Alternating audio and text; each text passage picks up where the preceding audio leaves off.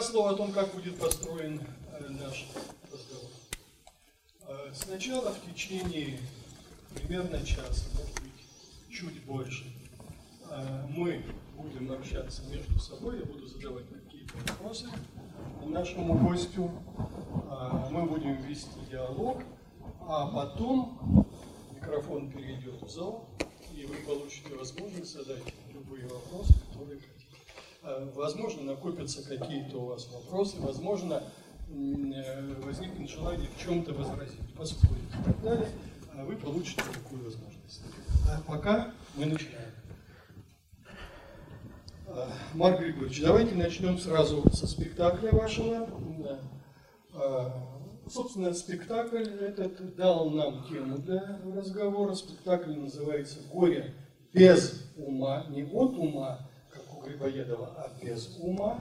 И э, я был на премьере, я видел спектакль, и э, поэтому прежде всего давайте вот о чем. Э, дело в том, что вы, э, вы вставили в этот спектакль э, фрагменты переписки Пушкина с Чаадаевым, где э, они ведут между собой диалог о судьбе России, о европейском или азиатском пути э, развития России а, и так далее, о наших ценностях. А, ну, как это соотносится с темой безумия? Почему вы включили э, фрагменты их переписки в ваш спектакль? Ну, можно садиться, я думаю. Мы можем так. Можно? Как, как вам удобно? Ну, Давай. Я буду вскакивать, если понадобится. Здравствуйте, во-первых. Неожиданная для меня встреча, но э, Валерий Выжитович действительно выдающийся интервьюер э, российской газеты, но автор книг, интервью и других книг. Э, и мы с ним давно знакомы, и когда он мне предложил вот э, это мероприятие, то я, значит, откликнулся, потому что, во-первых, это он предложил, а не кто-то другой, а во-вторых, э, мне очень хотелось побывать э, в Ельцин-центре в Екатеринбурге, где я никогда не был, читал только, и сейчас нахожусь под огромным впечатлением. Извините, что я запоздал, мы запоздали, это из-за того, что музей настолько затянул, настолько, э, настолько потряс меня, так сказать, это, это моя жизнь, короче говоря. Вот, вот мне 81 год, но э, вот я прожил жизнью страны в этом музее. Каждое лицо мне знакомо, про каждого я могу что-то свое, видимо, рассказать, почти о каждом – ну, начиная с 1937 года, конечно, э, вот, и дальше. Но особенно, конечно, новейшая история, связанная с тем, что со всеми событиями, которые происходили в Москве, ибо я был свидетелем, а иногда и участником некоторых событий. Но это к слову. Теперь я хочу ответить на э, ваш вопрос. А давайте так – я, э, прежде чем ответить, я прочитаю то, с чего начинается наш спектакль. Спектакль действительно э, называется «Горе без ума», но, естественно, он по великой пьесе э, Александра Сергеевича Грибоедова «Горе от ума», который мы проходили в школе. Но я позволил себе вот это изменение – надеясь на понимание зрителя. Э, зритель, конечно, знает, что «Горе от ума» – это «Горе от ума», но акцент э, в режиссерской, так сказать, интерпретации, в прочтении сделан именно таким образом, чтобы, чтобы погрузить этот сюжет, всем известный и всем известные стихи, в некий контекст – даже не контекст сегодняшнего дня, потому что эта пьеса актуальна сама по себе, самодостаточна в своей актуальности. А, и прежде всего, скорее, э, потому что э, наша жизнь сегодня, если испытывает какие-то горести, то вовсе не от ума, а от его отсутствия. Сегодня горе от отсутствия ума. Интеллект не всегда э, востребован, востребована больше посредственность. Э, иногда, э, э, нет, я уже начал комментировать, а я все-таки хочу э, вот э, начать э, с того, с чего начинается наш спектакль. Хорошо? Да. А начинается он в фойе нашего театрика. Если вы бывали в Москве, это Никитские ворота, бывший кинотеатр повторного фильма. И там работает наш театр, которому 35 лет, но о нем тоже особый разговор может быть. Итак, э, мы нач... у нас такие три пушкинских окна, я так их называю, потому что это старинный дом XVIII века – Э, там помещается наш театр. И вот у этих пушкинских окон мы выставляем два микрофона, и я, и мой товарищ, заслуженный артист России, э, мы читаем фрагменты переписки Александра Сергеевича, простите. А это что? Это не у меня.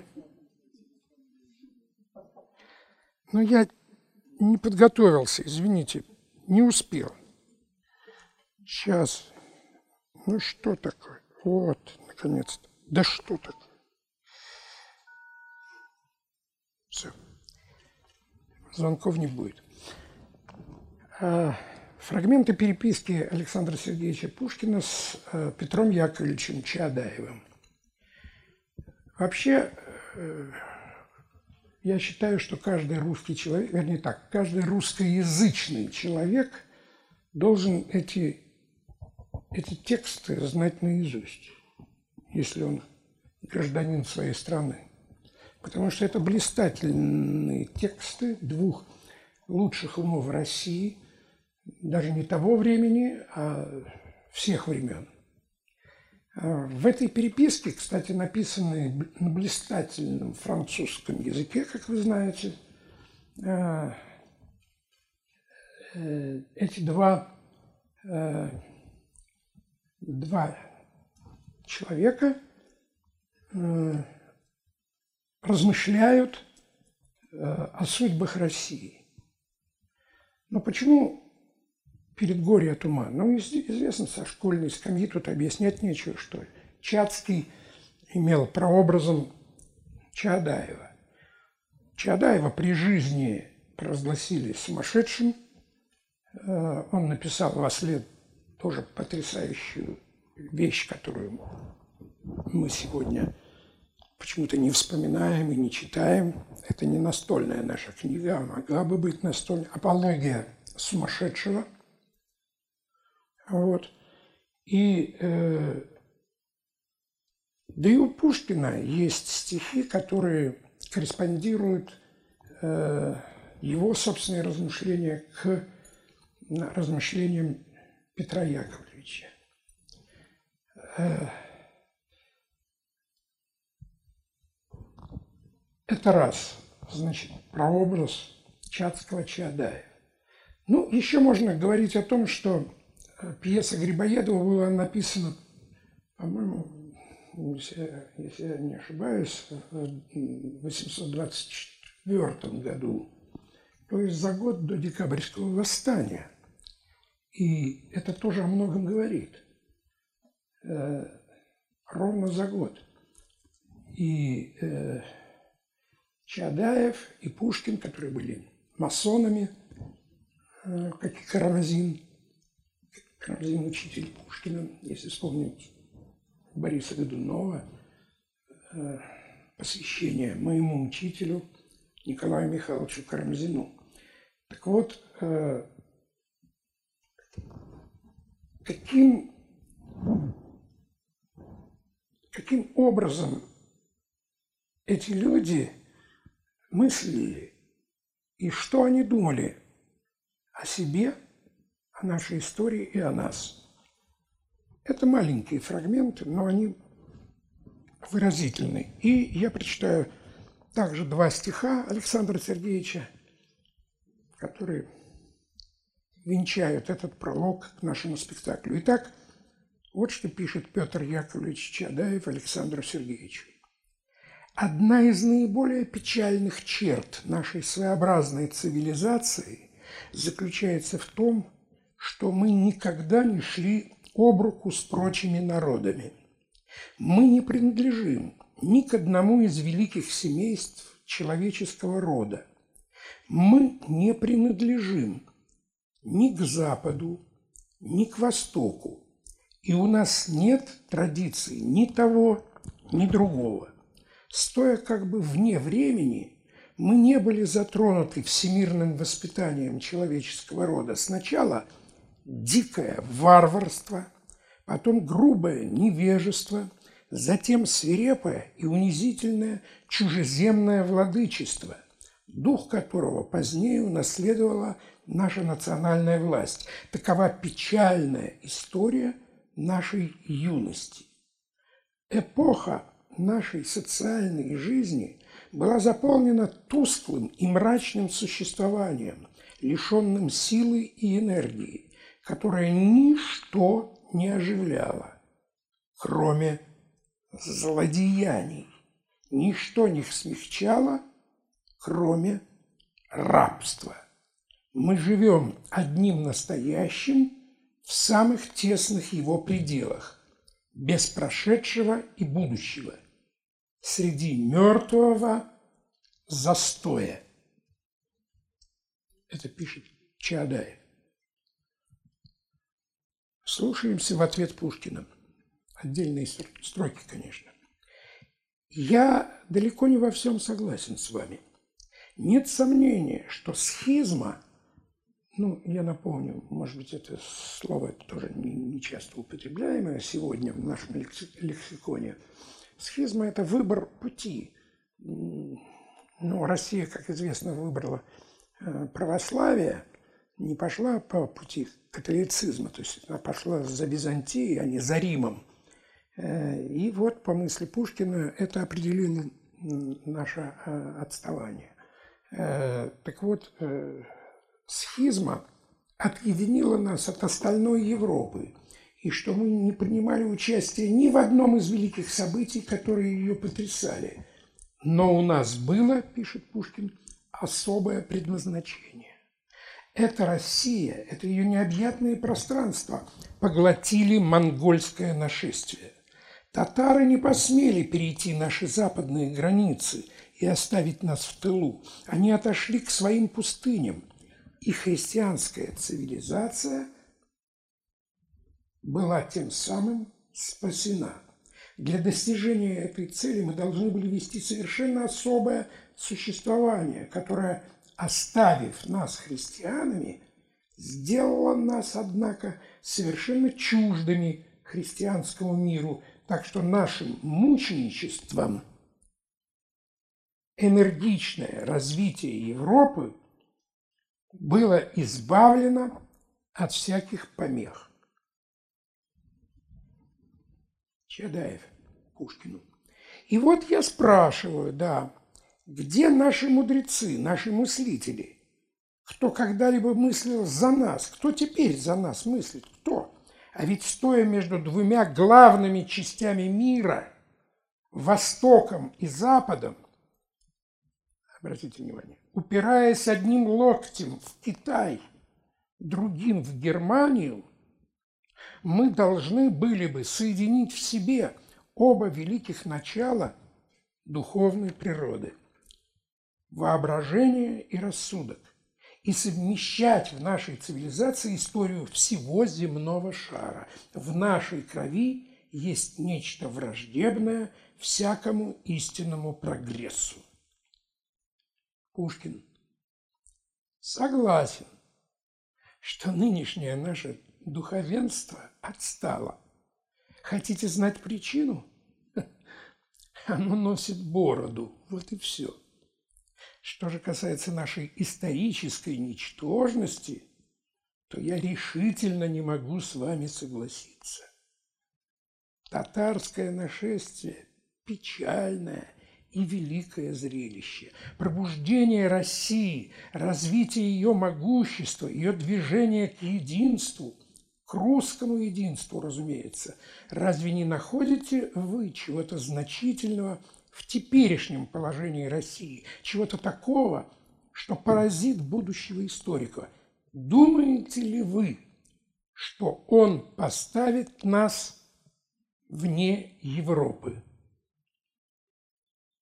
Хотя лично я сердечно привязан к государю, я далеко не восторгаюсь тем, что вижу вокруг себя, как литератора. Меня раздражают, я оскорблен, но клянусь честью, что ни за что на свете я не хотел бы переменить Отечество или иметь другую историю, кроме истории наших предков – какой нам Бог ее дал.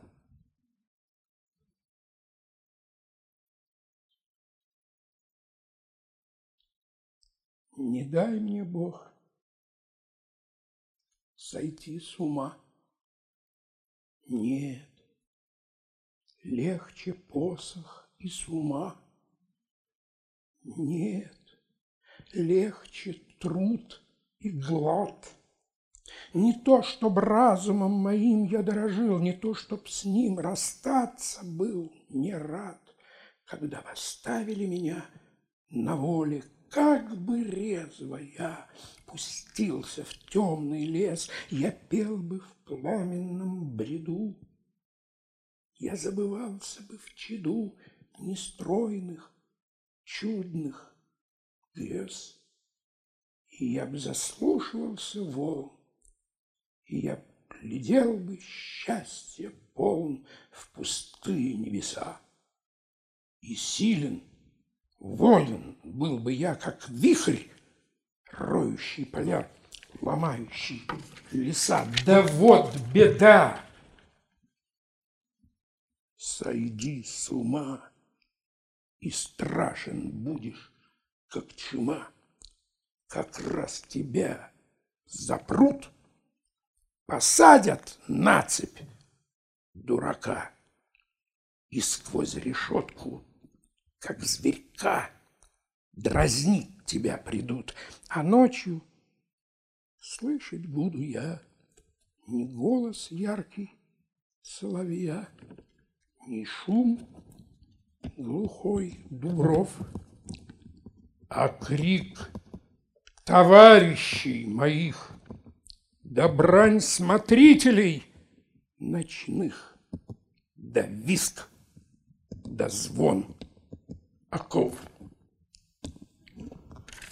Еще одно стихотворение, оно так и называется «К Чадаеву». Это стихотворение вы, конечно, все знаете, но давайте слушаемся в эти строки пушкинские – еще раз. Любви, надежды, тихой славы. Недолго нежил нас обман. Исчезли юные забавы, как сон, как утренний туман. Но в нас горит еще желание Под гнетом власти роковой Нетерпеливую душой Отчизны внемлем призывание. Пока свободою горим, Пока сердца для чести живы, Мой друг, отчизне посвятим души прекрасные порывы.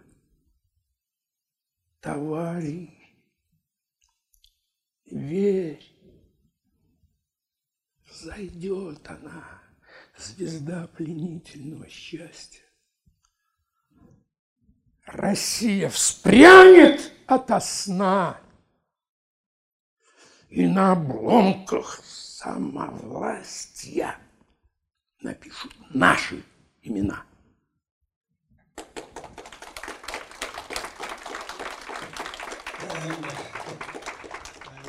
После этого, простите, мы приглашаем зрителей в зрительный зал, и там начинается комедия. Она э, начинается совершенно, так сказать, в другом тоне, как вы помните, «Утро в доме Фамусова». Ну, вот, и дальше развивается все по э, Грибоедову. Но в конце, э, когда, когда Фамусовское общество, как говорится, изгоняет Чацкого – звучит еще раз стихотворение Пушкина «Не дай мне Бог сойти с ума» и маленькие кусочки из э, «Апологии сумасшедшего». Э, это дает э, определенный ракурс для понимания конфликта главного героя с этой фамусовской так называемой тусовкой – но э, тогда возникает вопрос, в чем конфликт? Э, если э, ну, у Грибоедова Чацкий страдал от ума, у вас спектакль называется «Горе без ума». Вы Чацкому отказываете в уме? Нет. Так же, как ему отказывал в уме Пушкин, если помните, который говорил, что не надо метать бисер перед свиньей первый признак умного человека – не метать бисера перед свиньей. Он отказывал ему в умственных способностях. Ну, Пушкин прав. Перед свиньями бисер не надо метать. Но сегодня, сегодня э, свиньи, как говорится, хрюкают с экрана телевизора. Нет? У них есть доступ в интернет, если хотите. Сегодня э, интернет – это э, что? Помойка или это что-то иное, другое? С одной стороны, это, конечно, прогресс, технический прогресс и, и очень многое полезного, нужного приходит к нам из интернета. Но ведь одновременно можно подумать, иногда открываешь сеть, и такое впечатление, что за этими кнопками сидят неандертальцы и кроманьонцы. Нет? Есть такое? Ну, во всяком случае, э, э, все, что хотите. И мат-перемат, и и, и хамство, и, и, и пошлость такая, такой девятый вал мерзости обрушивается на человека, а, который, может быть, и не готов к тому, чтобы общаться с этой пошлостью и мерзостью. Но он вынужден общаться. А тут еще и наш официальный государственный телевизионный э, канал, похожий на канализацию, выбрасывает на вас такое количество э, испражнений, измышлений, столько вранья. Мы погружены не в систему человеческих ценностей, а в систему неких мнимостей. И от этого происходит разрушение человека – а вместе с разрушением отдельного человека происходит каждодневное, целенаправленное разрушение нашего общества, нашего единства духовного. Потому что каждый на своем огороде возделывает свой сад, и каждый, с одной стороны, жертва, а с другой – заложник этой сознательной государственной политики. Ведь Государственное телевидение, например, это, к примеру, можно из других областей э, примеры приводить, но государственное телевидение позволяет себе такую желтизну, такие ток-шоу на голову обывателя. Я сам вот недавно стал жертвой клеветы и измышлений, от которых волосы дымом встали и у меня, и, и в моей семье, и у моих коллег. Я сейчас не собираюсь это комментировать, но э, суть-то в другом. Суть в том, что есть государственный канал, который опирается на бульварщину. А за счет чего существует государственный канал? А он существует за счет нас. А мы что, дураки? Это мы оплачиваем их. Они у нас нанятые нами. Понимаете? Но мы об этом забываем. Один э, нынче э, депутат Госдумы, недавно я читал, договорился, что кто такие журналисты. Он сказал, слуги. Чего? Валера, ты слуга? Слуги – это что-то другое. Когда-то, да, когда-то Никита Сергеевич, когда я учился на факультете журналистики в МГУ, э, я помню, нам сказали, он в речи какой-то своей сказал, что журналисты – это подручные партии. Я помню еще в те годы мне не понравилось это определение, потому что что такое под рукой. Я как-то представил себе, что где-то я под чьей-то подмышкой должен, значит, что-то, э, значит. Мы что, театр из сферы обслуживания, журналистика из сферы обслуживания? Нет, сервис – это другая профессия совсем. Мы никого не должны обслуживать. Но пора это понять. Вот я э, здесь э, сегодня получил в подарок Конституцию. Что это? Это бумажки, что ли? Ну, хватит. Ну, у Сталина были бумажки в виде Конституции. И сегодня эти бумажки. И все за. Это не безумие. Это горе без нашего ума. Смею так э, поставить диагноз. Э, наш разговор происходит в Ельцинском центре. И здесь, конечно, собрались люди, которые могут со мной согласиться. Но мы в меньшинстве. Мы должны это признать.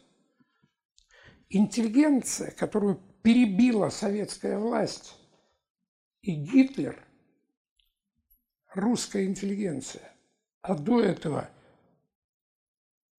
перебили просто красные и остатки, недобитки уехали на запад, спасаясь от красного террора, от смуты. Голос интеллигенции сегодня никакой. Я не прав. Э, нету э, лиц, которые бы взяли на себя мессианскую обязанность вести за собой других людей. Вот о чем Пушкин-то в своем стишке. Мы со школьных лет его заучиваем, но в содержание этого стишка мы не очень внедряемся, к сожалению. Но если все-таки эти фундаментальные ценности теряются в нашем обществе, значит – нам никогда не быть гражданским обществом. Мы останемся на уровне дикарей, и мы останемся в мире, где злодеяния будут приемлемыми и, при, и привычными. Мы уже привыкли к убийствам, кровопролитиям, к вражде. Все враги – это умно или глупо? Тема глупости – это тема всей нашей культуры. Вспомните город Глупов Салтыкова-Щедрина. Там все пророчества нашей сегодняшней жизни описаны. Подробнейше. Если мы теряем связь с нашей классикой, то в этом случае э, мы превращаемся в, в, недумающих ни о чем э, идиотов. Нам на нашу пустоту заполняет пустота. Нас зомбируют пустотой. Каждый день из ящика лезет в каждого человека тонны пустоты и вранья. Э, я скажу так, что победить это невозможно. Победить может только культура, победить может только искусство с большой буквы. Но искусство и культура у нас на самом последнем месте. И финансируется она по остаточному принципу, и, и э, на нее нет ставки, ставка на спорт, потому что мы там первее первых. Мы в культуре, кстати, не последние. Но почему-то за 35 лет э, существования, скажем, моего театра, в котором 45 названий, и я поставил 170 спектаклей в своей жизни, э, из чиновников, ну, один-два раза кто-то приходил. Это что, железный занавес? Ну, даже если что-то не нравится, ну, хорошо, у Пушкина цензором был сам Николай первый. Ну, Бенкендорф тоже претендовал на эти же позиции. Но разве это не безумный, безумный, безумный мир? Скажите, а вы нуждаетесь в таком зрителе? Вам надо, чтобы вот они ходили к вам на спектакль? Конечно, нуждаюсь. Э, потому что они должны знать, что происходит – они не хотят знать, что происходит. Мне не нужно э, их похвалы. Но если я э, представляю государственный театр, я ими нанят. Понимаете? Да, я, мы с директором, мы являемся кадрами номенклатуры Департамента культуры. И мы э, свой, э, свою зарплату получаем не из фонда театра, который я основал, придумал. А почему это сделано? Для чего это сделано? Чтобы меня можно было снять в любую секунду. Вот можно донос написать на меня, что я сегодня наговорил, понимаете? И завтра меня вызовет начальник и скажет, ты что там, ты против государства, а руководишь государственным театром. И все. И что я буду говорить? что это не я говорил. Нет, это я скажу. Это я говорил, потому что я так думаю. Ну все, теперь ты не будешь руководить государственным театром. В этом есть своя логика для чиновника. Но только истина будет попрана. Но только искусство от этого потеряет. Потому что за мной стоят люди, которые мне верили, которые останутся без работы, которые тоже начнут ненавидеть этого чиновника – Власть. Это что, нужно власти? Власть нужно действительно любить. Но власть должна любить и нас. Тогда мы будем любить власть. А не заниматься демагогией и говорить о том, что... Э, ну ладно, что я буду цитировать. Не хотелось бы. У нас вот много такого идиотизма, абсурда жизни. И вы знаете, об этих абсурдах отнюдь не меньше, чем я, а может быть даже больше. Только мы привыкли к этим абсурдам. Вот это привыкание – это э, к, к, к унижениям, к оскорблениям, к, к бесправию. К, это наше молчание бесконечное, оно э, признак нашего рабства. Вот об этом же они же сказали. Они же назвали, назвали вещи своими именами. Эти два человека, которыми мы гордимся, которым памятники, ну, по крайней мере, Александру Сергеевичу стоят. А сути, сути, по сути, что происходит со всеми нами? Общество больное и, э, не знаю, может быть, здесь, в Екатеринбурге, э, все оптимизмом полны. Лично я не испытываю большого оптимизма э, в ближайшие годы, хоть мне 81 мне терять не, нечего. А, Марк Григорьевич, вот вы пишете в программе, в программке вашего спектакля, а, я, вам, я процитирую, «Безумие – вот главное содержание нашего времени». Разве только нашего? А разве в истории человечества бывали времена, не отмеченные э, безумием? А наше время – это наше прошлое тоже. Я под нашим временем э, э, понимаю и Великую Отечественную войну, и безумие 1937 года. Это тоже наше время. Потому что э, мой отец сидел 18 лет. Но потом он был, был реабилитирован полностью. Вот, я написал книгу. Вот она передо мной, я специально принес ее. Называется она «Папа, мама, я и Сталин». Вы ее не купите нигде. Э, вот. Э, ну, благо э, ФСБ мне дало возможность прочитать дело моего отца – все это благодаря Яковлеву Александру Николаевичу, ну, когда он возглавлял комиссию по реабилитации. Вот. И мой отец, э, можно я расскажу? Э, или это отвлечет нас? Ну, если, ну, как бы, если это кратко. Вам кажется как бы продолжением темы, которая нас сейчас занимает, да? Нет, ну да, я, я не буду пересказывать книгу, потому что это, вот это уведет.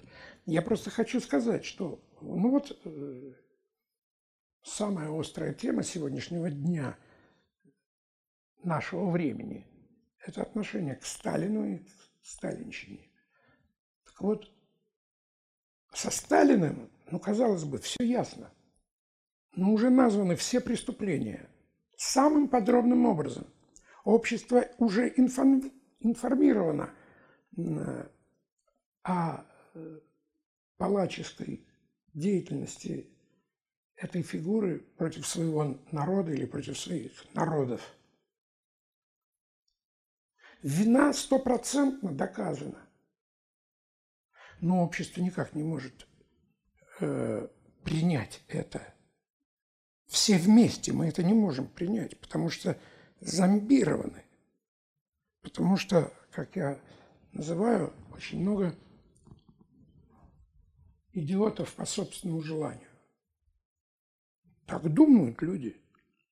Так, так устроены их мозги. Их пустоту наполнили вот этой ложью. И они становятся проводниками этой лжи, они невольно становятся. Это такой кавкианский момент, э, э, потому что недовоспитанность э, и неустремленность к размышлениям, собственным, личным выводам, терпимость вранью приводит к тому, что общество становится зараженным вот этими лживыми идеями. И нас зовут в Сталинщину снова. Ну, конечно, там находятся объяснения научные о том, что да нет, они не в Сталина-то не верят.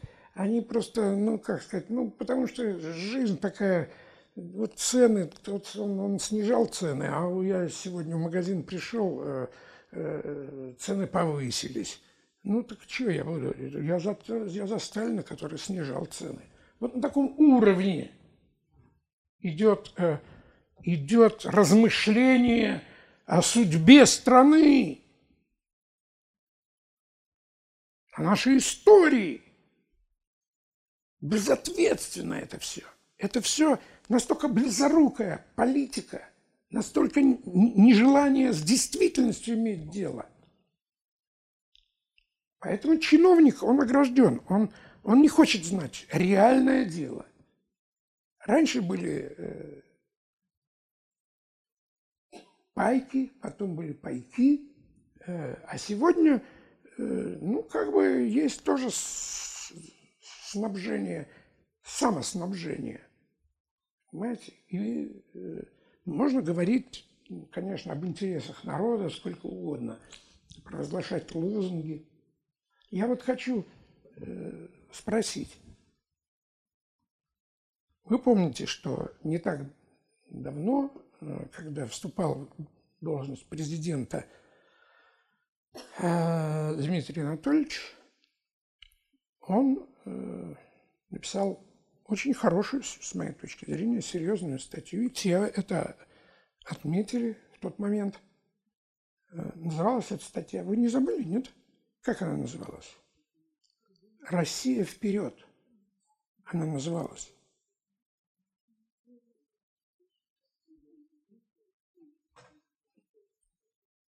Не помните, нет? Было, да? Ну, вы же продвинутые люди, вы должны помнить. Хорошая статья с массой предложений. Вот прошли годы, а сегодня опять говорят, мы сделаем рывок. Может быть, это одно и то же? Что же мы топчемся на месте? Россия вперед – это тоже рывок. Ну а где этот рывок?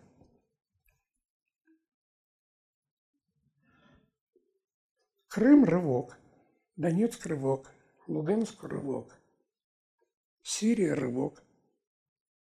Ну а здесь, в Екатеринбурге, есть рывок?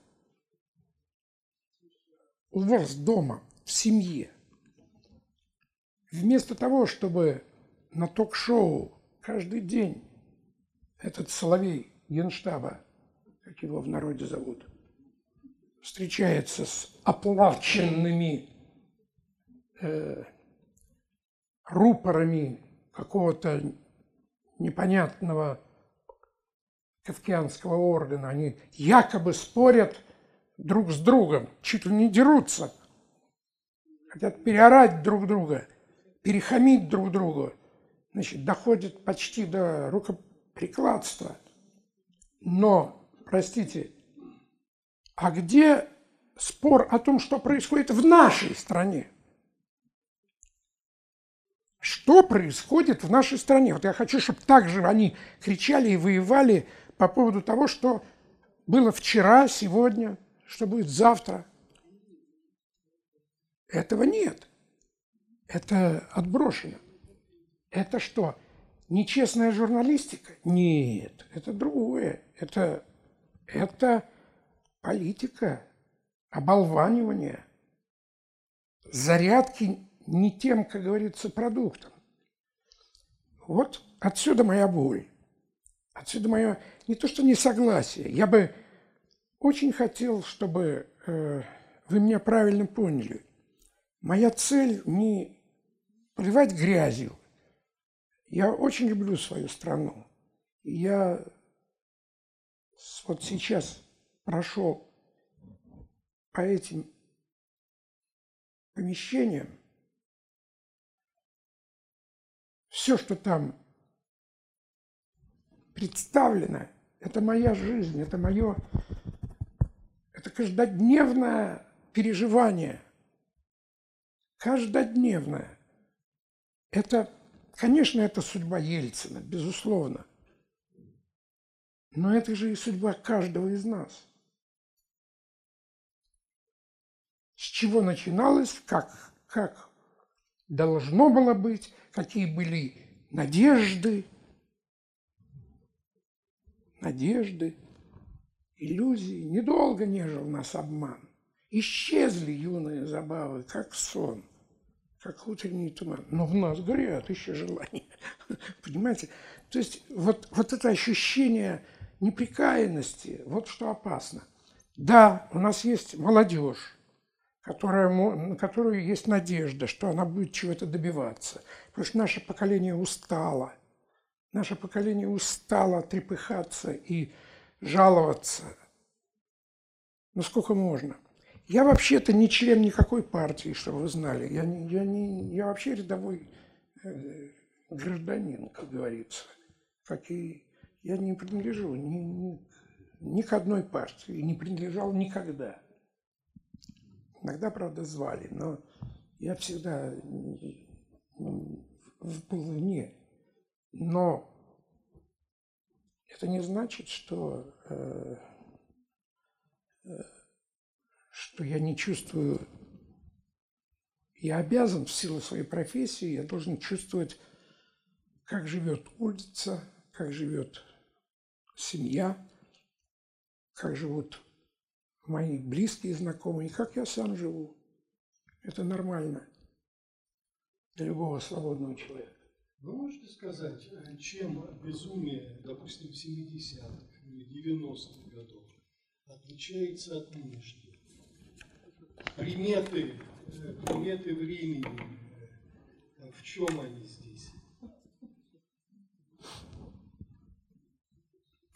Ну, миллениум это все-таки оказался для нашей страны э, такой пограничной линией. Уход Бориса Николаевича и приход э, другого человека, э, которого он нам рекомендовал, признаемся – всем. Я помню, тогда у нас был капустник, и в капустнике был номер, вот прямо в 2000 году, мы пели песенку на американский лад, там, «Кто вы, мистер Путин?». Сегодня такую песенку мы никогда бы не... Потому что уже все давно ясно. А, я не, не собираюсь никого агитировать, но, э, конечно, Э, конечно, каждый следующий э, правитель должен рассчитаться с предыдущим. Это закон истории. Я буду делать правильно, а вот то, что было до меня, ну, было не совсем правильно. Но тут есть этика, потому что вроде бы э, есть связь, э, преемственность, был объявлен преемник, и некоторые, так сказать, этические обязанности соблюдаются. Надо отдать должное, это хорошо. Вот. Но ведь э, с каким презрением говорят о лихих 90-х? И такие сики, и криминал, и... А что сегодня, криминала меньше? И сегодня что, не убивают? Еще как убивают.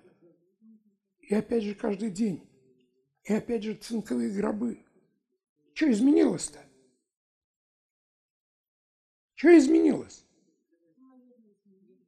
Мы изменились. Ну вот не знаю, вот как ответить, я честное слово, э, отсюда и пессимизм, отсюда и усталость, отсюда и некоторая, ну, ну надежда вот на, на молодых. Но оправданы всегда ли эти надежды? Молодые ходят на митинги и на демонстрации – не как на, э, не испытывая, так сказать, прежде всего какую-то возможность изъявления своей, опять-таки, гражданской позиции, а скорее как на тусовку.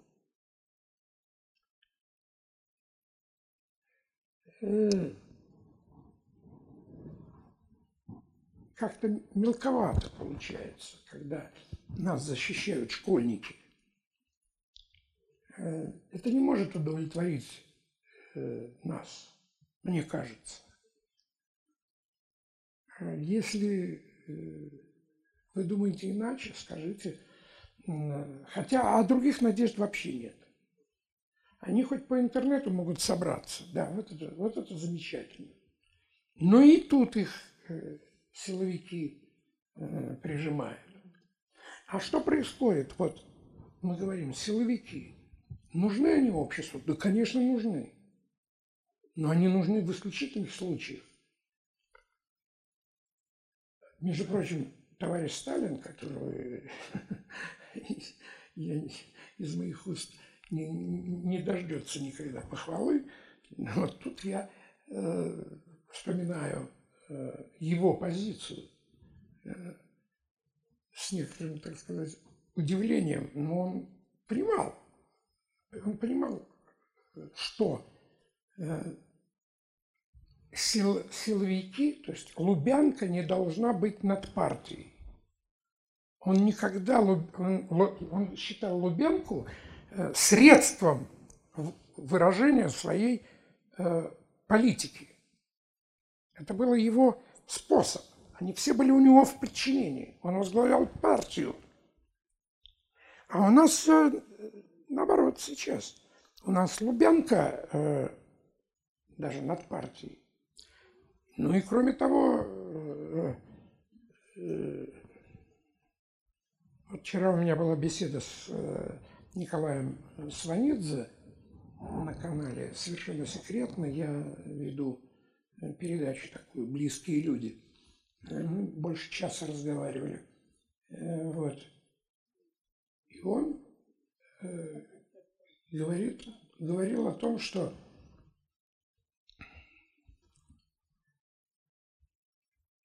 ну что Сталин в этом смысле э, он себя э, э, он боролся за свою собственную власть с помощью Лубянки. Уничтожал врагов народа. Вот. А сегодня все враги и не очень-то народа, а враги этих силовиков.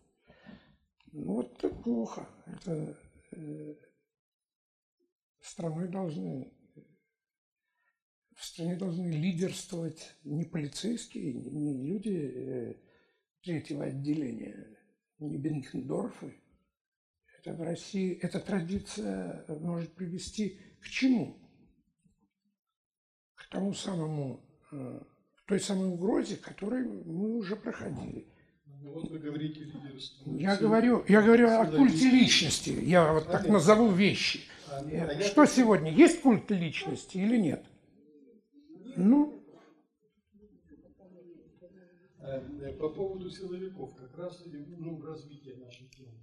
А, ну, принято считать, что отсутствие ума может быть компенсировано силой. Не зря же говорится, сила есть, ума не надо. Ну вот вы, вы уже упомянули силовиков. Но а, тут ведь э, вот какая штука. Может быть, как раз сильному-то и нужен ум. А, а ему, может быть, он нужен даже в большей степени, чем кому бы то ни было, чтобы а, не натворить дел а, всяческих. Как вы думаете? А ну, сильный человек – не станет размахивать перед всем миром а, оружием и угрожать миру. Ну, я не... И э, руководитель... Вы, вы о ком? Лидер, и лидер большой державы не будет этого. Ну, как не будет. А Трамп что не делает? должен этого делать. Трамп что делает? Он также, понимаете, что же большая держава. Э, просто я сейчас говорю о нашей, как говорится, о массе людей, э, людей, которые не принимают решения, а выполняют, вынуждены выполнять решения. Но мы, мы же устали все вот от мозговой слабости, понимаете, от близорукости, вот, о которой я говорил, э, и половинчатости всех реформ. Ну, когда-то в израильской армии был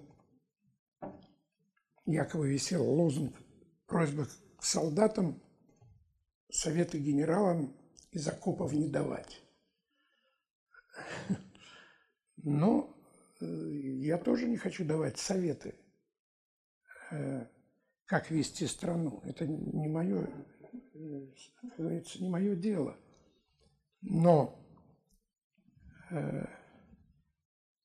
анализировать мы обязаны и понимать, куда мы, куда мы вот сейчас, куда мы идем, воюя, имея только врагов. Мы что, становимся сильнее? Да нет, мы слабее становимся. И 18 э, лет после ельцинских э, привели нас э, не, к не лучшим, так сказать, итогам. Может быть, это еще не совсем итоги, хотя есть победы. Лично я, например, считал и считаю Крым действительно русской территорией. Это безусловно. Но способы осуществления, так сказать, были, конечно, спорными. Тоже надо признать. А, хорошо, давайте, может быть, мы перейдем и... уже к вопросам из зала. Как? А, вы готовы? Ну, в смысле, есть вопросы, есть желание что-то а, уточнить, да? Может быть, поспорить можно. Да? Ну, давайте тогда, а, Олег, помогите, пожалуйста, да? Здравствуйте, Николай Кузнецов. Вот скажите, пожалуйста, вы согласны с тем, что должно быть верховенство права? Вот страна, политическая система должна быть устроена так, что, что должно быть верховенство права. Об этом писал еще Спиранский и Пушкин, кстати, воли вольность. Что...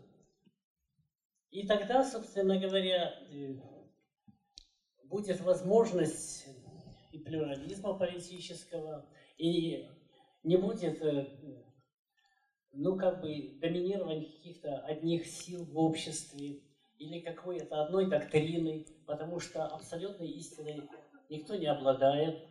И тогда вопрос, а почему же, вот вы критикуете Сталина, и совершенно справедливо, но ведь однопартийная система это была создана большевиками, и учредительное собрание это было создано большевиками, ведь Ленин приехал из э, Германии и опубликовал апрельские тезисы, где, собственно говоря, взял курс на разрушение парламентаризма и создание государства типа Парижской коммуны. А диктатура пролетариата стала снова диктатурой. Диктатурой. Вот вы правильно говорили насчет э, того, что политическое руководство должно доминировать. Даже Мао Цзэдун сказал, партия управляет винтовкой.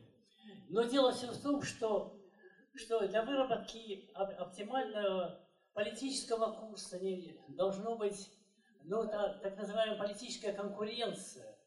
И поэтому э, вот э, мне непонятно, почему э, не затрагиваются исходные корни, исходные причины разрушения права в России. Спасибо. Ну, я так же, как и вы, многого не понимаю и не знаю, как даже вам ответить, почему право. Ну, потому что... Ну, потому что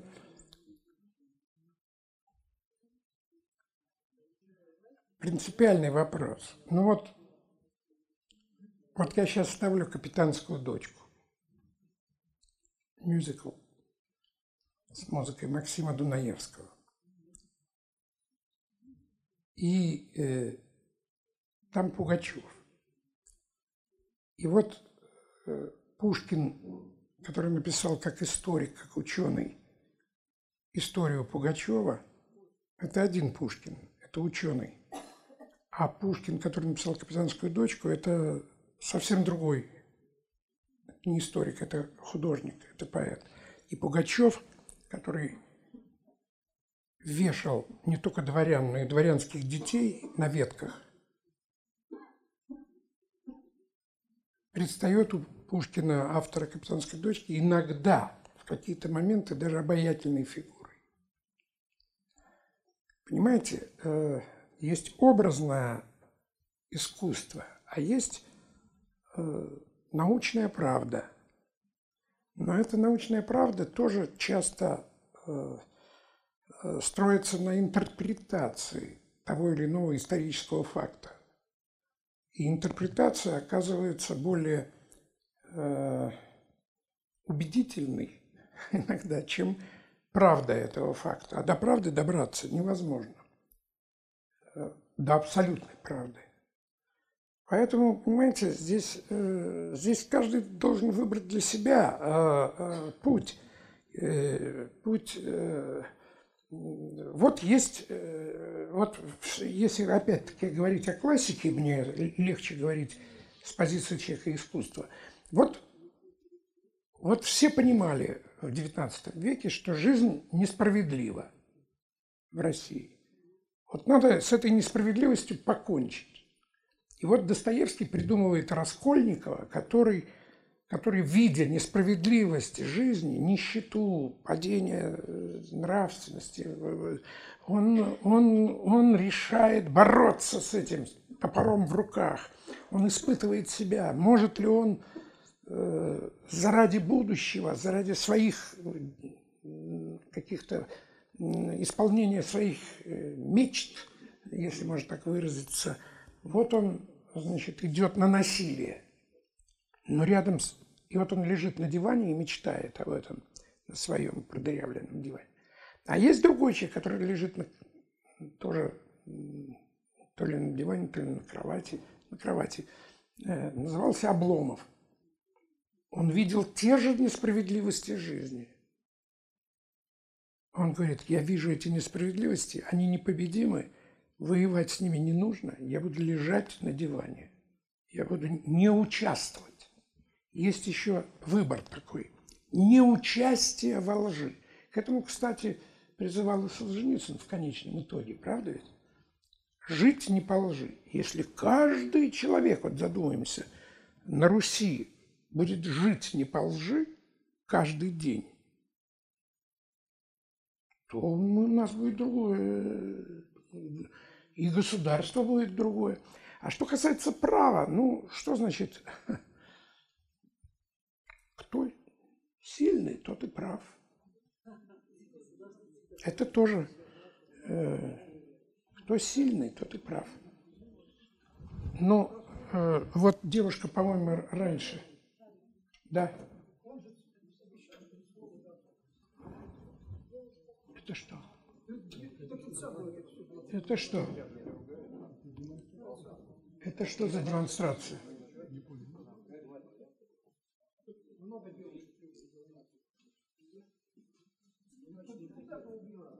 А что это? Тихо, тихо. Что там такое написано-то? Объясните мне, что происходит. Ну, это какой-то А что там написано-то было? Чем показывал? Ну ладно, все, хорошо. Исчерпан инцидент. Спасибо. Микрофон. Кто-то дали микрофон, девушка? Давайте, да.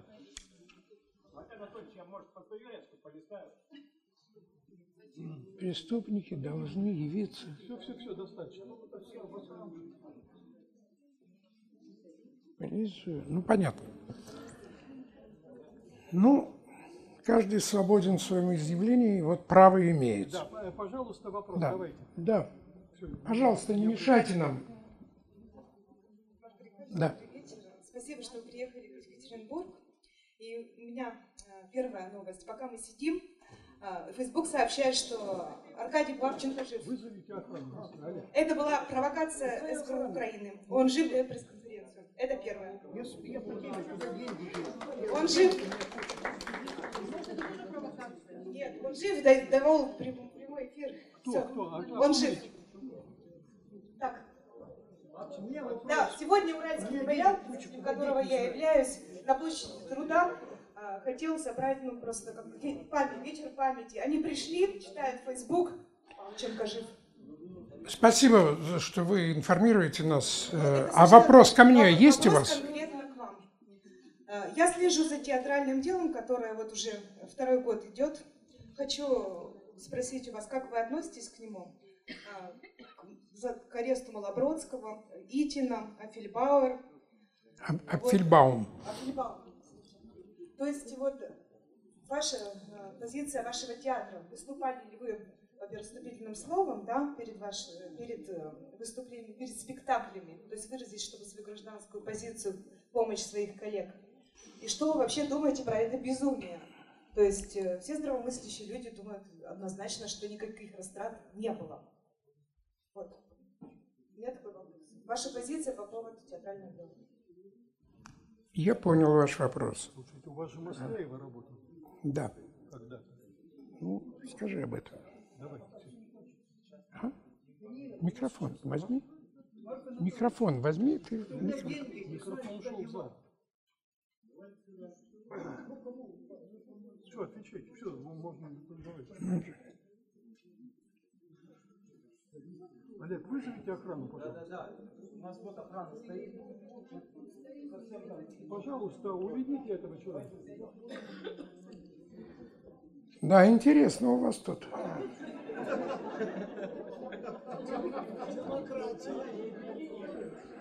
Да. На спектакль там или на что? Не надо, не дай, не дай бог, что вы делаете? Что вы делаете? Так, заберите эти деньги. Ну, всего ожидал, только не этого. Ребята, да у вас действительно гениальные люди живут в вашем городе. Тут ждешь, ждешь какой-нибудь подачки от какого-нибудь олигарха, хрен с два получишь. А тут приходит человек в валенках и говорит, возьми пять тысяч рублей, дорогой мой. Вот. А ему говорят, охрана, выведите. Это я буду рассказывать.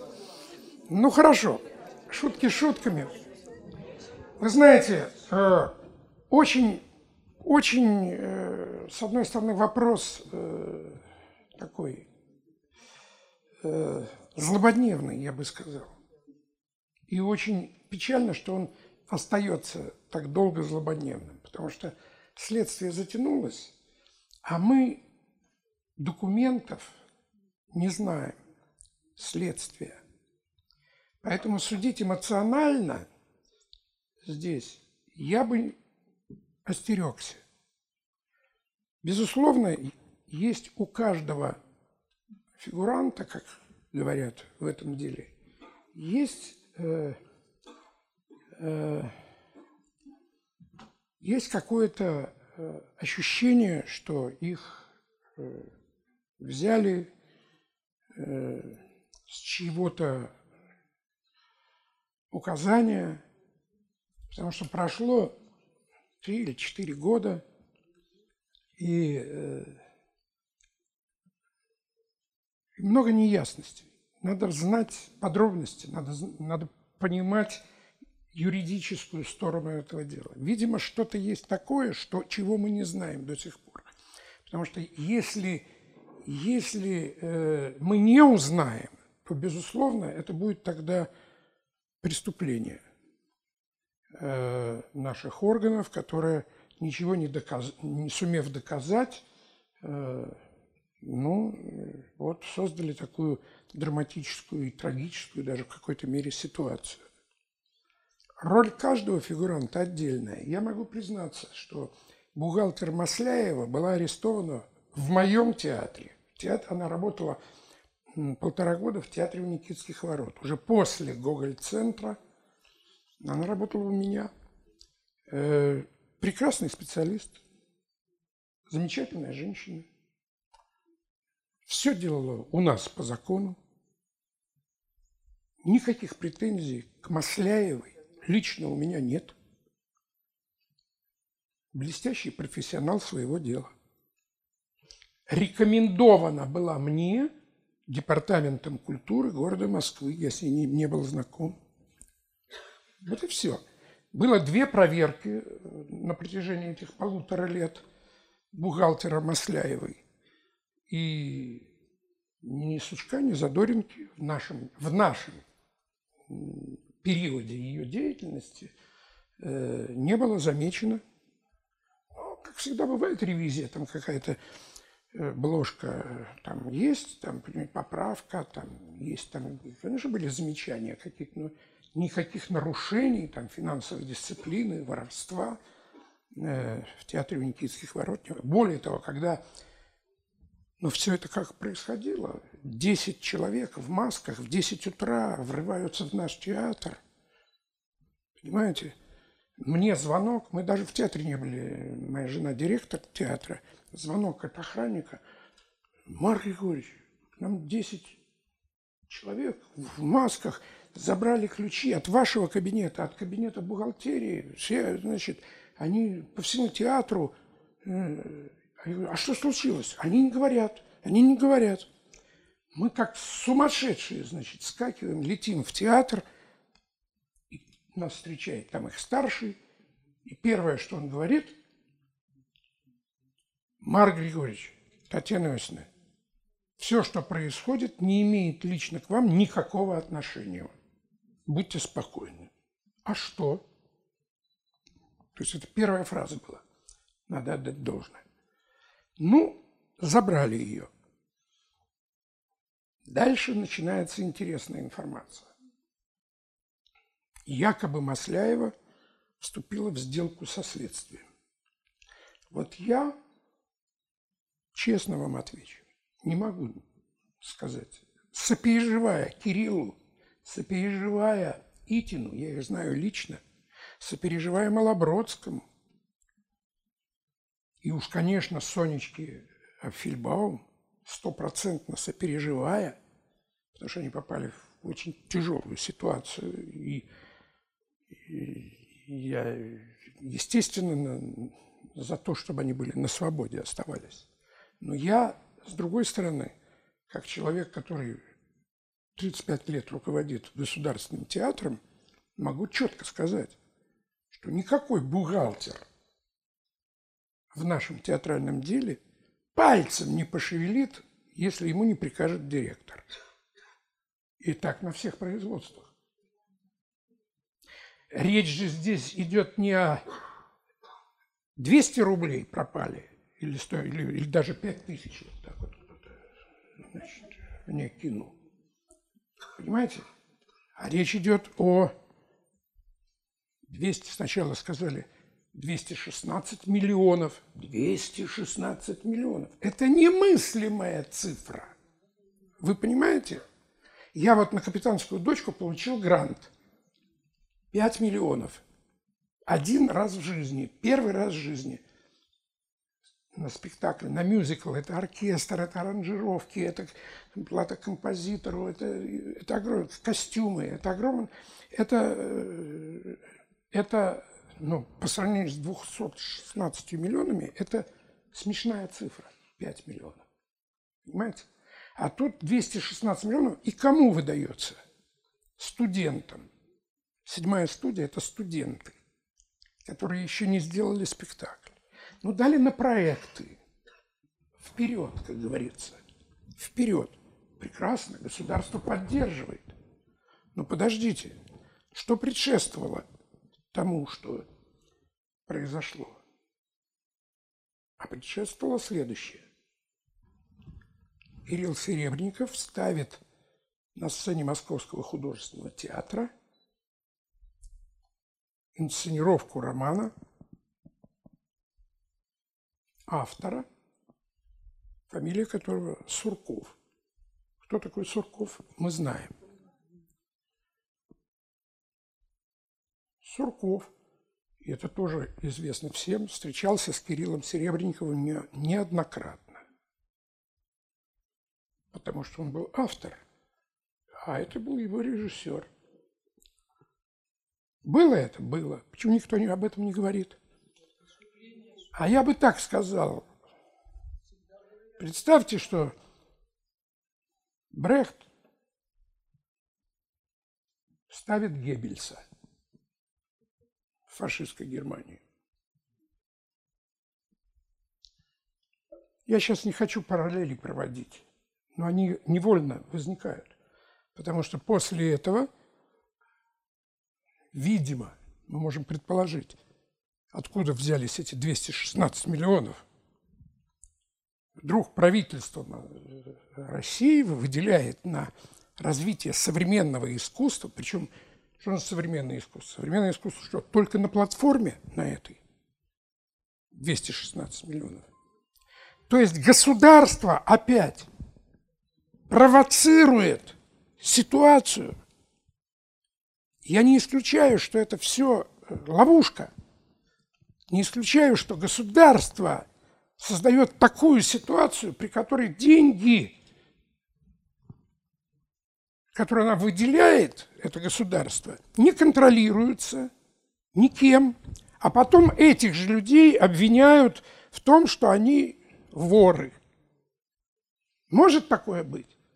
Уверяю вас, что наши, э, вернее, не наши, а какие-то не наши спецслужбы могут на это пойти. Э, это предположение, не более того. Но ведь, но ведь Владимир Владимирович при этом назвал цифру даже не 216 миллионов. Он сказал о миллиарде. Сначала 300 тысяч, а потом 700 тысяч. Все документы по этому делу исчезли. Вы знаете, вы читали эти документы? Я нет. И вы тоже нет. Поэтому нам остается только сопереживать этим судьбам. Они попали в ситуацию. Кто их может спасти? Общественное мнение. Но общественное мнение не осведомлено. Это все закрытые процессы.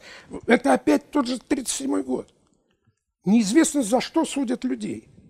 Мы не знаем. Это может только выясниться на суде. Но на, суд, на суде нас не будет. Кого-то пустят, кого-то не пустят. Какую-то информацию дадут, а какую-то информацию э, не дадут. Поэтому они заложники этой ситуации. И самое страшное, что каждый из нас может в результате оказаться в, такой же, в таком же положении. Вот это нетерпимо, потому что судебная система – это басманный суд, хамовнический суд.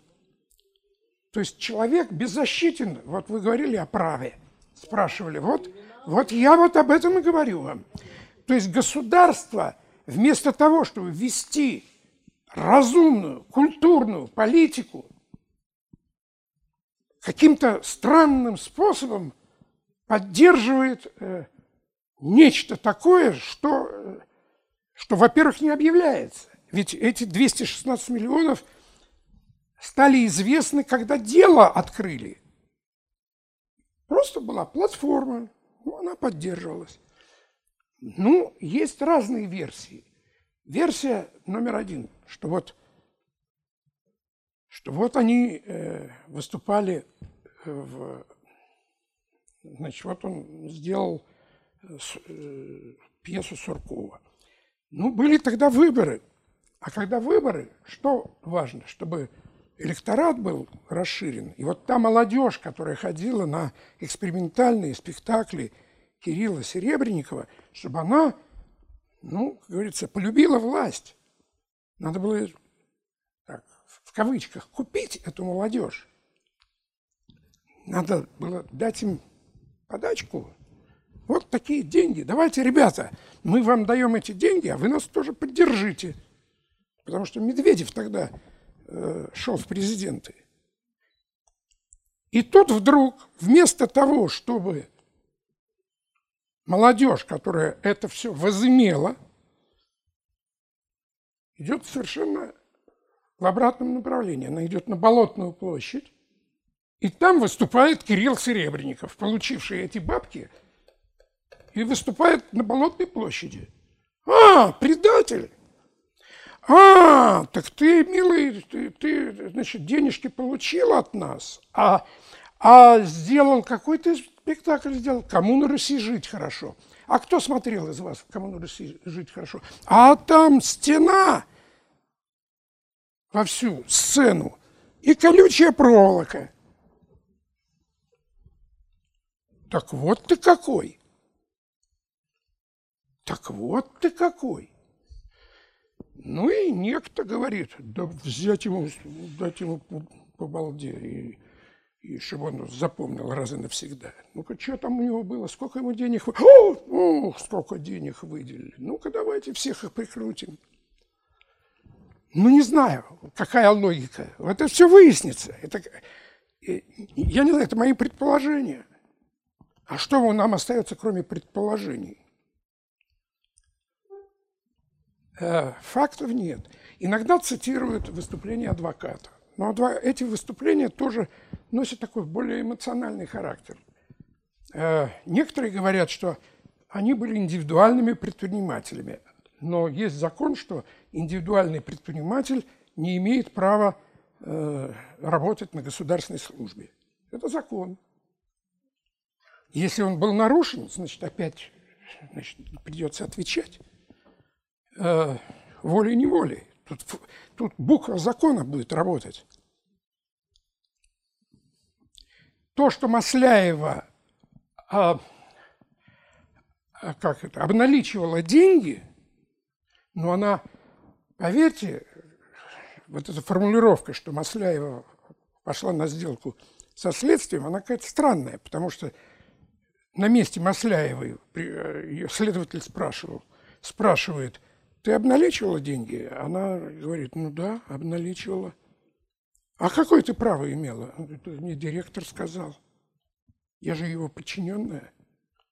А, ты предала директора. Ну так же, ну, ну это на, на, нашли козу отпущения. Вот ее посадят, ее сразу посадили. Ведь они и, и потом только ее, потому что у нее начались гипертонические кризы там, и так далее. Ну, я знаю. Ну, она производила впечатление. Но опять, какой, какая разница, какое впечатление? Есть документы, факты. Мы их, к сожалению, в полной мере на сегодняшний день не владеем полностью информацией. Ну, конечно, наша демократическая э, общественность взревела, и э, он, безусловно, очень талантливый человек, э, заслуживающий театра, я его очень уважаю, и был знаком еще, когда он в Ростове был, вот, и видел его спектакли, это хорошие спектакли, профессиональные, и, ну, можно там поспорить насчет того, что 19 голых мужчин выходят у него в спектакле, Э, и трясут своими значит, причиндалами перед э, зрителями. Э, вот. Это вопрос, как говорится, уже тоже не к следователям, а к нашему вкусу. Если кому-то тоже это нравится, а кто-то плюется и выходит из зала, хлопает. Но это другая совершенно тема. Вот.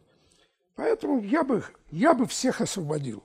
Я бы сказал, я, я бы сказал, знаете, у нас такая путаница в законодательстве, что разобраться в этом деле уже сегодня сложно. Документов нет ни в ту сторону, ни в эту сторону. Люди уже отсидели по году, по, по, по полтора. Давайте или президент вступит и скажет, прекратите это дело за недоказанностью улик, ну, может быть, это позорно для следственных органов, они этого не допустят. Ну, может быть, они там кому-то присудят сроки, а потом кто-то вступится и скажет, давайте махнем рукой, не будем ссориться с нашей интеллигенцией. Могут так сделать? Наверное, могут. А? Ну вот, э, жизнь покажет. Сейчас только продлевают сроки, только продлевают, только, только ухудшают.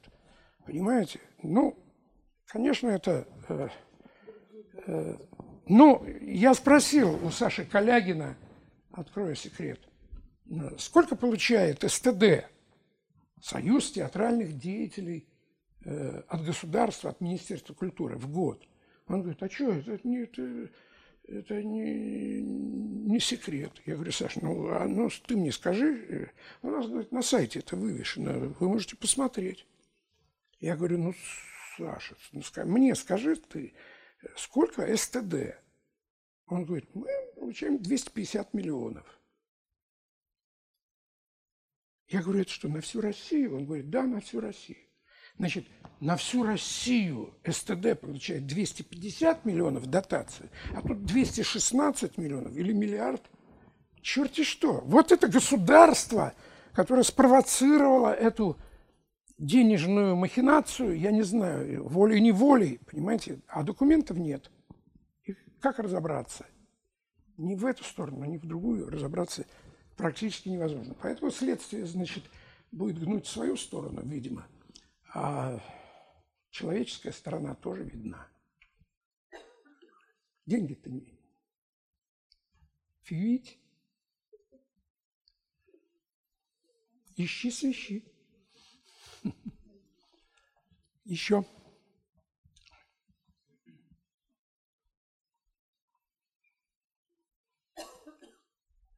Задаемся вопросами. Да? Задаемся. Да. Марк Григорьевич, вернемся к театру. Замечательно. Вот есть такое противоречие в обществе между мастерами, условно говоря, и молодыми мастерами. То есть, например, между именинными деятелями, те- которые находятся на своих постах, А какое, очень- какое объясню. Которые очень долго. И как- как молодые. Вот, например, молодые режиссеры создают кино характерно. Жалуются, что они не могут попасть на кинофестиваль, потому что там все закрыто, ну, именитыми Старик, стариками. которые постарше обычно, или чьи-то. И в связи с этим возникает у режиссера молодого такой соблазн. Я вот напишу, что данный именитый человек экстремист, может высказывать на YouTube, это, конечно, не очень честно, совсем не честно. Его за что-нибудь там снимут, и я на его место могу проскользнуть. И это не менее талантливый. Как вы вообще относитесь к такому варианту? Что, например, человек, который не может пробиться, ну, в силу того же места занятых, начинает использовать такой способ выбрасывания не совсем этичный, и, но, но вполне законный с точки российского государства. То есть Никому писать, что другой экстремист не запрещено. Вы меня ставите в тупик. Это тест на, на порядочность. Значит, вообще с непорядочными людьми разговор короткий. Бьют по, по харе и, и забывают эту фамилию и имя. Если молодой режиссер способен на такое безобразие, то я бы этого молодого режиссера не просто уничтожил бы как режиссера, это просто э, аморально и мерзко. Писать доносы э, в России – это самое последнее дело. Это смердяковщина и, и даже вообще речи тут об этом, тут диагноз не надо ставить. Поэтому ваш вопрос пустой. По-моему, это очевидно для всех. Мы же говорим горе без ума. Ну да, вот оно немножко сейчас было продемонстрировано. Вот. Что касается комплексов, ну, комплексы есть у всех художников. У Пушкина были свои комплексы. Но есть достоинство. В крайнем случае, дуэль. Но она запрещена законом. Пожалуйста. Марья, скажите, пожалуйста, вот за, Олег, Марья Юрьевич, скажите, пожалуйста, вот за последние годы или вообще за перестроечные годы вам приходилось проявление цензуры, ну, в таком советском, вышеупомянутом смысле Нет. встречаться? Кто-нибудь вам что-нибудь запрещает, вмешивает, каким-то образом, ну, пытается повлиять на вас, когда вы ставите спектакли, в том числе острые спектакли? Спасибо. Э, Значит, э, э, абсолютно э, откровенно вам скажу. Никакой цензуры лично я не испытывал ник- э, вот в, постсоветское время э, не было э, в театре у меня. Э, В Конституции написано, что цензуры нет. Цензуре подлежат, но это не значит, что цензуры нет вообще в, нашем, в нашей стране. Э, Театр вообще э, для, э, для э, там, великих мира сего это что-то э, третьестепенное по важности. Может быть, когда-то и дойдет до театра, немножко это дошло. И театр тряхануло последние три года. Но не мой театр. Вы спрашиваете все-таки о моем театре. Нет э, никаких... Раньше, потому что я испытал все при советской власти, запрет спектакля, снятие спектакля, комиссии, 96 инстанций, понимаете, э, замечания каждый. Я должен подписать акт о приемке, э, значит, э, худсоветы. Это бесконечная бюрократия, потом отзывы, потом отклики, потом, э, потом э, новый просмотр, прос- сделали изменения или не сделали изменения. Унижения, которые были при советской власти, это ни с чем не, не сравнимые, так сказать, унижения для художника. Это мерзость. Вот, это цензура в самом гадком ее э, изъявлении. А э, вот, вот в наши времена э, начиная с Горбачева, который, э, так сказать, объявил э, о э, запрете цензуры, ведь это до Ельцина сделал Михаил Сергеевич. Надо отдать ему должное. Вот. А Ельцин, кстати, очень поддерживал именно это решение. И это тоже заслуга Бориса Николаевича, который был терпим даже на телевидении. И там к программе «Куклы», как мы знаем, он скрежетал, может быть, зубами по ночам э, дома, но он, но он понимал, что не надо ему так низко опускаться. И этим самым он заслужил уважение. Он только очки приобрел. Вот. И я считаю, что это вот хороший очень, э, так сказать, такой пример того. Но сегодня э, цензура выступает э, в разных обличиях. Это не значит, что ее нет. Сегодня цензура, она исхитряется, она, она не называет себя цензурой, а это называется теперь активисты. Вот у нас есть религиозные активисты. И вот они могут себе позволить все, что угодно. Они могут облить э, там, мочой э, там, в музее какую-то картину или фотографию, которая им кажется, она не нравится, из своих религиозных э, э воззрений, э, экстремистских, кстати. Вот. Э, может э, какой-нибудь активист э, значит, отрезать голову свиньи и подложить под дверь Московского художественного театра. Это было с Табаковым. Понимаете? То есть они показывали, что это означало, значит, ну, подлежит разгадке, но такое образное унижение. Вот. Но были и случаи, ну что, ваши соседи, вот Новосибирский театр, э, там история с Тангейзером была тоже памятная в театре. Э, это цензура. Это уже, так сказать, такое...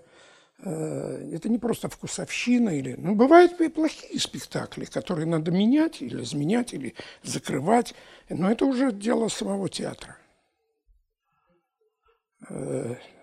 Во всяком случае, театр Никитских ворот никогда ко мне никто не приходил и не говорил, что мне надо ставить, что не надо. Правда, сейчас опасная тоже ситуация заключается в чем? Нас перевели не на, не на дотацию, как это было раньше, государственная дотация. Мы же государственный театр. И сегодня э, нам оплачивают коммунальные расходы – Понимаете? Но э, дают гранты. Так вот, на этот спектакль могут дать грант, а на этот спектакль, ну, мы же вам дали уже на этот спектакль, на этот у нас денег нет. То есть мы можем получить отказ. Вот тут есть... Но это все проверяется во времени. Как будет ближайшие 3-5 лет, никто не знает. Это только сейчас все началось. Но зато мы получили право тратить деньги, которые нам выделяются, так, как мы хотим. Вот это, это послабление, которое очень выгодно театру. Так что есть подвижки, мы чего-то добиваемся. Но у нас театр приравнен к сфере услуг законодательно, что является абсолютным бредом. Э, понимаете? Потому что театр не есть сфера услуг. У нас, у нас другой, э, нас судят по ГЗОТу, Понимаете, акзот для театра не годится. Но не годится, потому что у нас есть время репетиции, время между репетицией и спектаклем. Как высчитать количество времени? 8 часов, 7 часов? В театре это невозможно. Иногда репетиция длится 20 минут. Что же вы ему платите за 20 минут? А может быть, за 20 минут я сделал больше, чем, э, чем за неделю прошлую. Понимаете, это, это, это уже творчество. Здесь Здесь такие подходы, специфика театра, короче говоря, в нашем законодательстве сегодня не, учти, не учитывается. И вот будущий закон о культуре, закон о театре, а следующий год объявлен годом театра в нашей стране, а, вот мы надеемся, что какие-то моменты будут учтены в этом законе, в новом законе. И он будет хорошим. Но, может быть, это и тоже кончится. Но надежда есть, лишь бы не кончилось плохо. Слушаю вас. Ну, да, сейчас, подождите, да. Да, вот давайте женщине дадим. дадим. А? А что-то не... Микрофон включите, пожалуйста. Вот сейчас слышно, да. Знаете, у меня вопрос о театре. Вот э, берется сейчас, например, во многих театрах э, классическое произведение. Называется так же, как э, классик назвал. Но приходишь э, в театр, а там совершенно не так. Эпоха, современный язык, нет никаких декораций, актеры ходят в современной одежде. Для чего это делается? Привлечь как можно больше э, зрителей. Но ведь э, мы видим несколько экранизаций, да, вот классических произведений. Они до- должны, нужно обновлять классику. Но то, как делают иногда в театре это, то как-то не очень.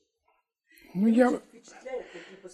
Ну, вы знаете, э, тут э, вопрос тоже воспитания, самовоспитания, вопрос вкуса, и каждый раз надо, мне кажется, рассматривать этот вопрос, э, как говорится, индивидуально. Какой спектакль, какой, какие нарушения с вашей точки зрения.